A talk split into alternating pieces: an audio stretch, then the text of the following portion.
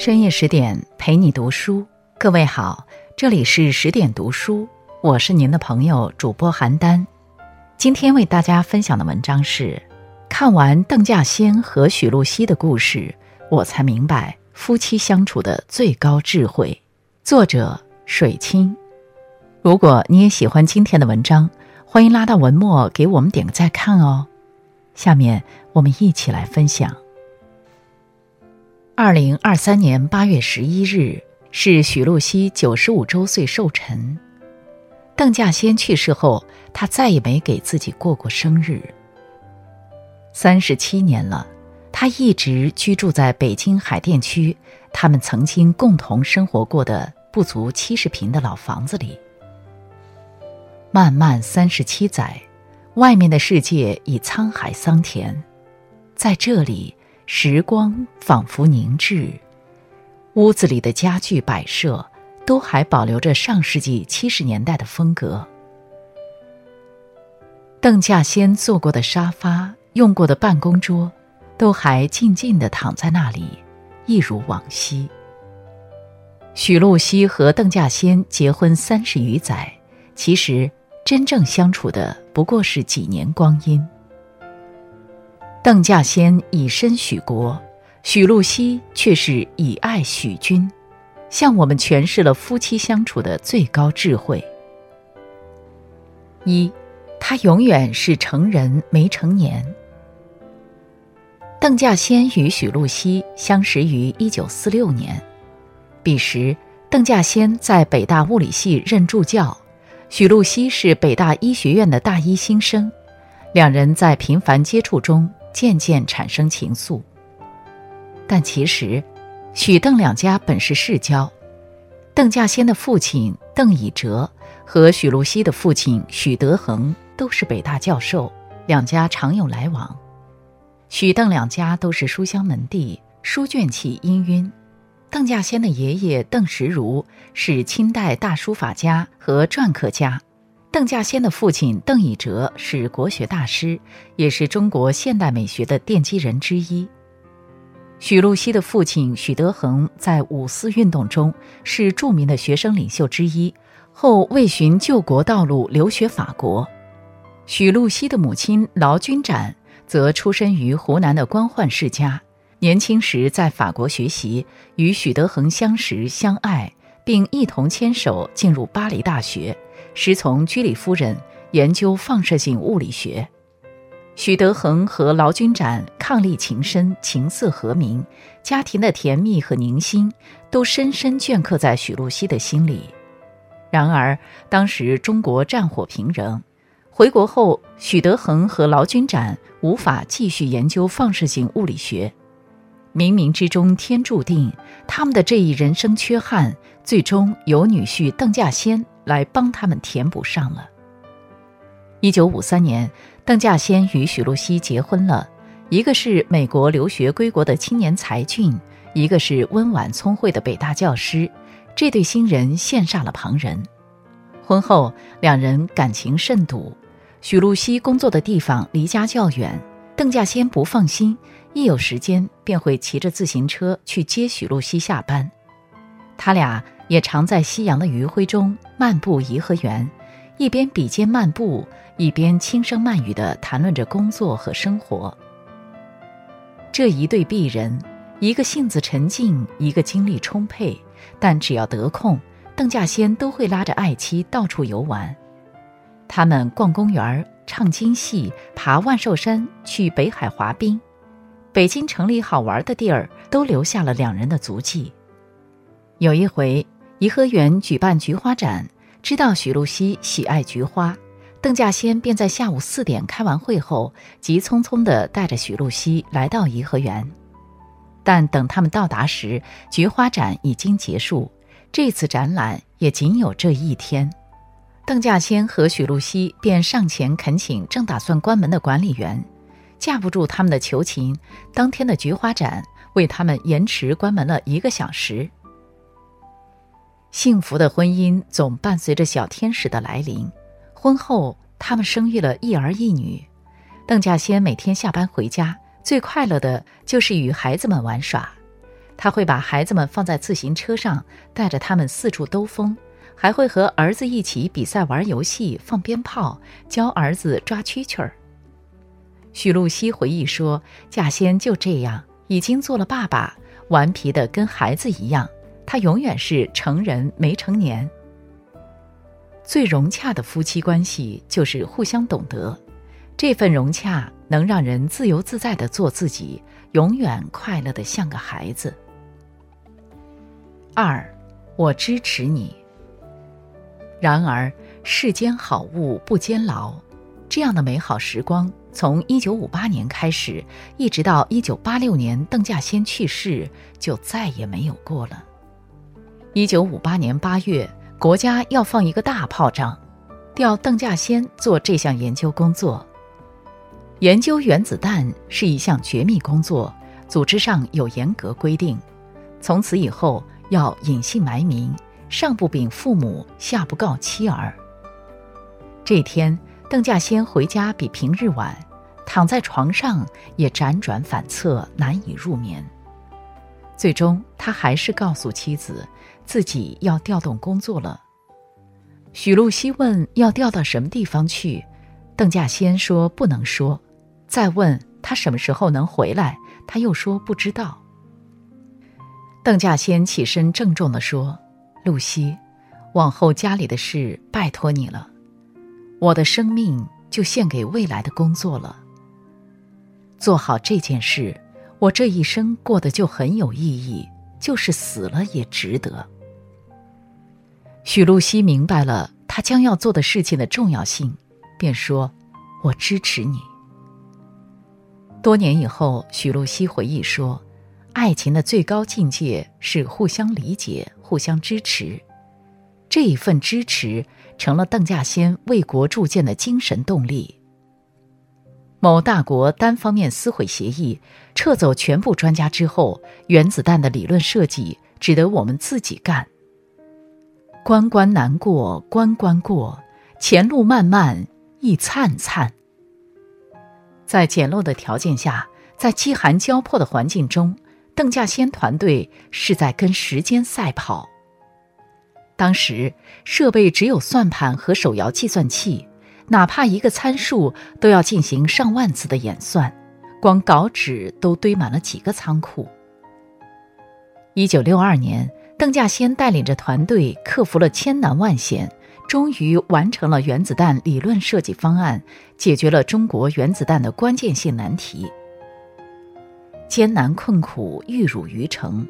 一九六四年，中国第一颗原子弹爆炸成功；一九六七年，我们第一颗氢弹爆炸成功。两者相距仅两年零八个月，邓稼先和他的团队在世界上创造了一个奇迹。之后，邓稼先也一直工作在核试验的第一线，为祖国贡献着自己的青春年华。整整二十八年间，分离是常态，相聚很短暂。许露西毫无怨言，用她那并不强壮的肩膀，默默扛起了家庭的重任，养育孩子，照顾双亲，操持家务。两个孩子因长时间不能与父亲相见，逐渐对父亲产生了疏离。许露西在心酸之余，也无法向人言说只言片语。但对许露西来说，最大的心酸，倒不是一个女人撑起一个家庭的难处，而是要面对外界的不解与非议。有人说，邓稼先跟他离婚了，邻居也总是隔三差五的打听孩子爸去哪儿了。许露西当然也不知道邓稼先的踪迹，只能用出差来搪塞。这一路走来，吃了多少苦，承受了多少委屈，也只有天知地知自己知。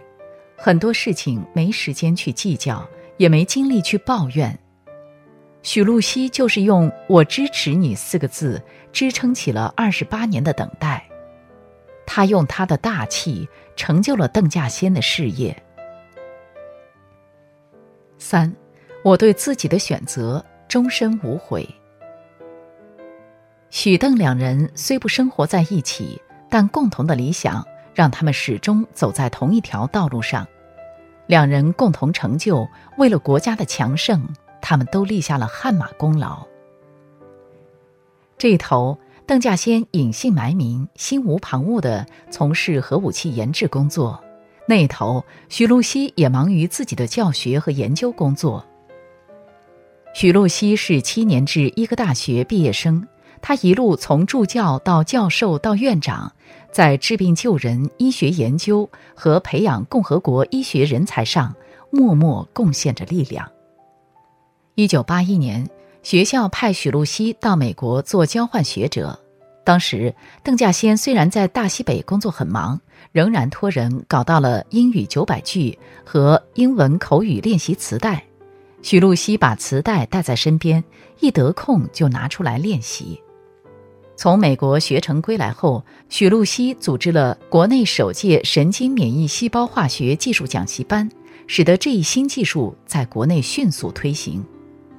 在之后的岁月里，身为博士生导师，许露西更是为了国家培养了一批又一批的人才，在推动我国医疗事业的发展上，他功勋卓著。然而，一个不幸的消息打破了平静：一九八五年，健康状况每况愈下的邓稼先被检查出来罹患了肠癌，且已是晚期。在核试验的第一线。